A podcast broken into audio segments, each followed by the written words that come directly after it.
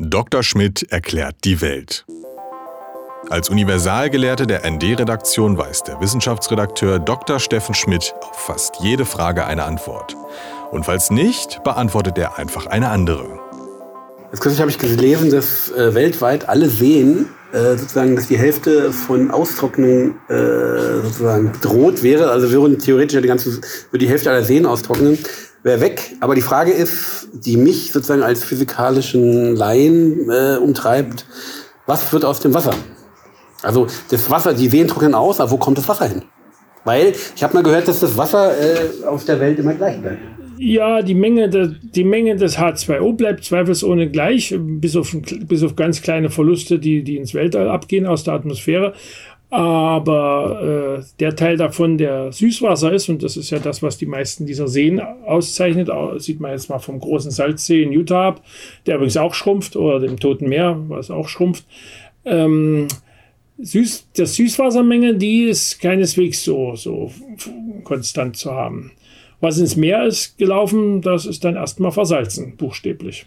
Wird das denn auch jemals wieder süß? Tja, das ist der Punkt. Wenn es denn aus, wenn es denn so wie wir das in der Schule in Geografie mal so schön idealisierend gelernt haben, was aber in der Regel nicht unbedingt stimmt, wenn es über dem Meer verdunstet das Wasser und dann in Wolken über Land abregnet, dann hat man an Land wieder Süßwasser, weil das Salz bleibt ja unten.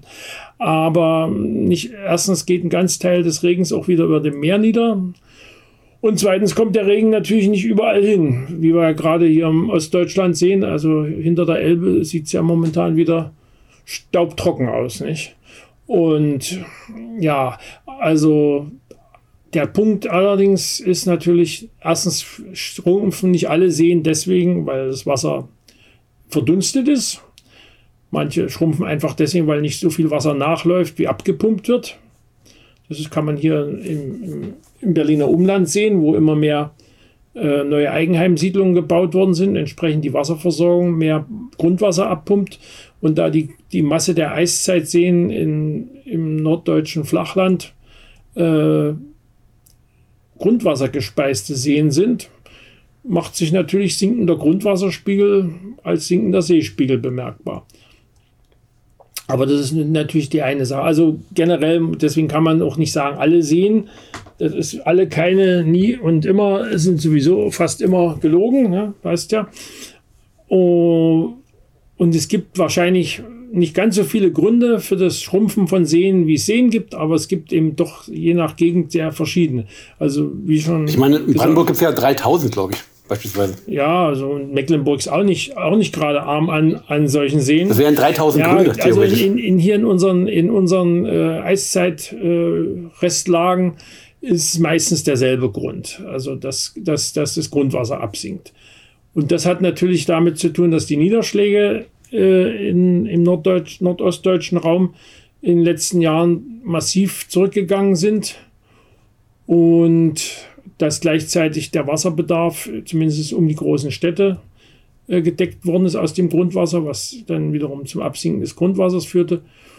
Und dann kommen eben noch dazu, was uns Berliner natürlich tangiert, dass äh, die Flüsse, die nach Berlin reinfließen, äh, zum Teil eben auch stark beeinträchtigt sind. Die Spree vor allen Dingen durch den ganzen äh, Braunkohlebergbau des letzten Jahrhunderts und dessen schwinden jetzt die künstlichen Zuflüsse in der Spree verringert, weil wenn weniger Grundwasser abgepumpt wird, um Braunkohle rauszuholen, dann fließt weniger in die Spree. Andererseits ist das, äh, kommt die Spree in dieses Braunkohlegebiet ja rein und viel versickert dort wahrscheinlich und wenn dann diese, diese ganzen Gruben aufgegeben werden, geflutet würden alle gleichzeitig, dann würde wahrscheinlich gar kein Wasser mehr Berlin erreichen, zumindest nicht über die Spree. Ist nicht so, dass, Aber, dass manche Flüsse rückwärts fließen dann?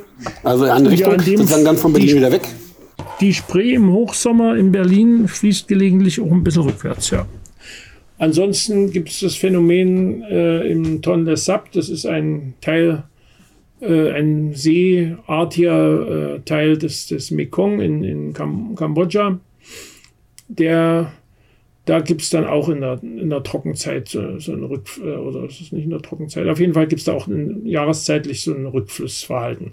Ansonsten bergauf fließen sie deswegen noch nicht, weil äh, das mit den Bergen hier bei uns äh, in der Gegend ja doch eher etwas dünn ist. Aber es gibt auch Seen, die zunehmen, angeblich. Also, in Deutschland? Na, in Deutschland glaube ich momentan eher nicht. Aber der Viktoriasee las ich, der, der hat, nimmt zurzeit mal wieder zu, äh, weil dort in der, in den, im Einzugsgebiet eben mehr Niederschläge gefallen sind.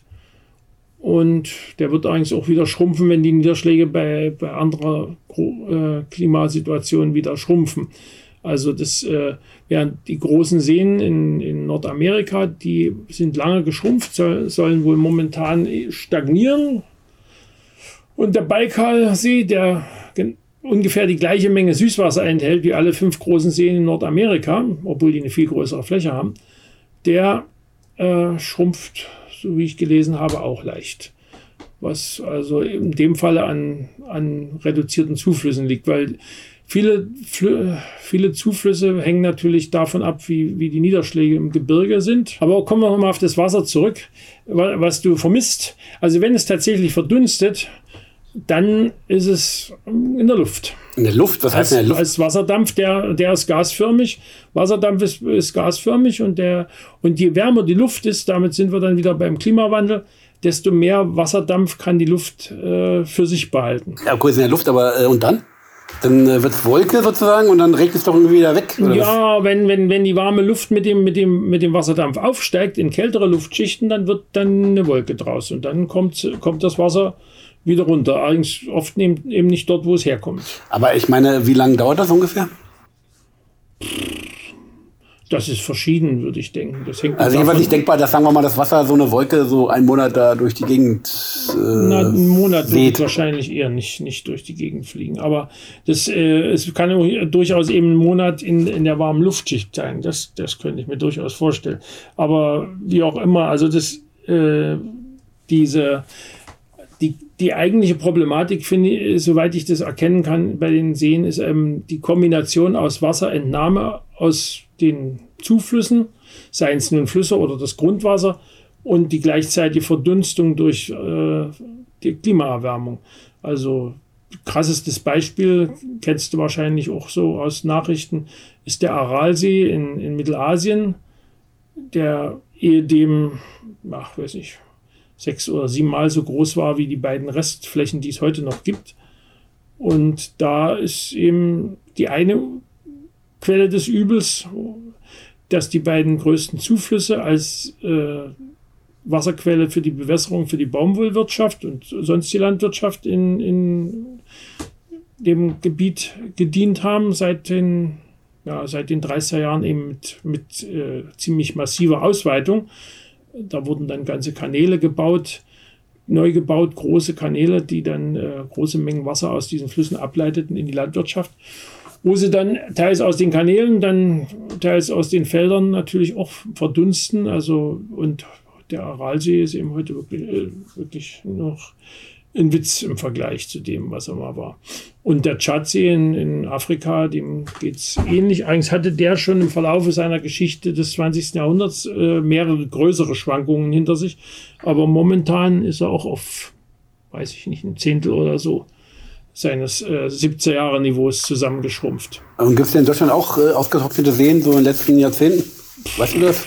Ist mir nicht geläufig. Also bei uns in Deutschland hat in der Vergangenheit eher die Verlandung äh, durch Eutrophierung, also durch Überdüngung, eine Rolle gespielt, dass also immer mehr Grünpflanzen da gewachsen sind und das dann bei kleineren Seen dann äh, zur Verlandung geführt hat. Das, hat's, das ist ein Prozess, den es schon ewig gibt, aber der hat natürlich durch die größeren Stickstoffmengen aus Landwirtschaft und Verkehr hat er natürlich im 20. Jahrhundert nochmal erheblich zugenommen. Aber das betrifft vor allen Dingen kleinere Seen. Aber ansonsten schrumpfen tun sie hier im Berliner Umland ziemlich alle, soweit ich das sehen kann. Also der Badesee, den meine Frau früher gerne frequentiert hat in Schönwald im Barnim, der ist bestimmt, bestimmt einen halben Meter tiefer als, als früher. Und der Straußsee, da liest man ähnliches. Der Straußsee, wo ist der? Der Straußsee ist, wie der Name naheliegt, in Strausberg. Ach so, ah ja, okay. Und äh, da sieht man doch dann, dass äh, sozusagen äh, Stege existieren, wo gar kein Wasser mehr ist, beispielsweise. Hm, wo? Da gibt es doch dann so Stege, die, kein, die nicht mehr Ach so, ja, Stege, die quasi als, äh, als Bootsstege untauglich sind und als, in, in, als Stelle, um Kopfsprünge zu machen, auch. Ja, wobei Kopfsprünge in den, in den flachen äh, Seen hier in der Gegend sowieso mit Vorsicht zu genießen sind. Aber es gibt doch äh, auch immer wieder die Fantasie, dass man jetzt nochmal zurück auf die Wolken, äh, die irgendwie bearbeiten könnte, umleiten, zum Regnen bringen und so weiter. Wenn das eines Tages ginge. Also umleiten klappt noch gar nicht, glaube ich. Da habe ich noch nie was davon gehört. Abregnen lassen kann man sie, das ist kein, das ist keine, das ist wirklich keine Hexerei. Nee, das geht, das, das geht schon. Aber äh, angeblich wurde ja früher auch immer das Wetter für die Mai-Parade und Siegesparade in Moskau äh, auf diese Weise. Glaubst du daran? Äh, sagen wir so, die, die so, zu Sowjetzeiten wurde öfters darüber berichtet, dass die dort solche Wetterbeeinflussungsmaßnahmen machten, indem sie Silber, Judith oder ähnliche Substanzen als, als Kondensationskeime in die Wolken schossen und äh, dann dafür sorgten, dass die dann dort abregneten, wo sie wollten. Ob das, das Ganze wird auch hier in Deutschland, zum Süddeutschland zum Teil immer mal wieder propagiert als Hagelvermeidungsmaßnahme, wenn man die sozusagen rechtzeitig, bevor sie in eine Luftlage kommen, wo es, wo es dann garantiert hagelt, äh, die Wolke zum Abregnen bringt, solange es noch als Regen runterkommt, äh, dann wäre das natürlich ein Vorteil. Ob das so gut funktioniert hat als Hagelvermeidung, das weiß ich jetzt allerdings nicht so. Mhm. Aber es wäre theoretisch die Lösung. Das wäre natürlich eine, eine Variante. Allerdings, äh, wenn ich so recht betrachte, wie unsere Naturbeeinflussungsmaßnahmen der vergangenen Jahrhunderte so gelaufen sind, habe ich den unguten Verdacht, äh, dass wir irgendeine unerwartete und ganz gewiss unerwünschte Nebenwirkung dabei nicht mit auf dem Schirm haben. Mhm. Mhm. Ja. Dass wir dann praktisch tatsächlich im sprichwörtlichen Regen stehen, auch wenn er gar nicht da ja, ist. Sozusagen. Wir sind aufs Trockene geraten, gänzlich. ND Journalismus von links.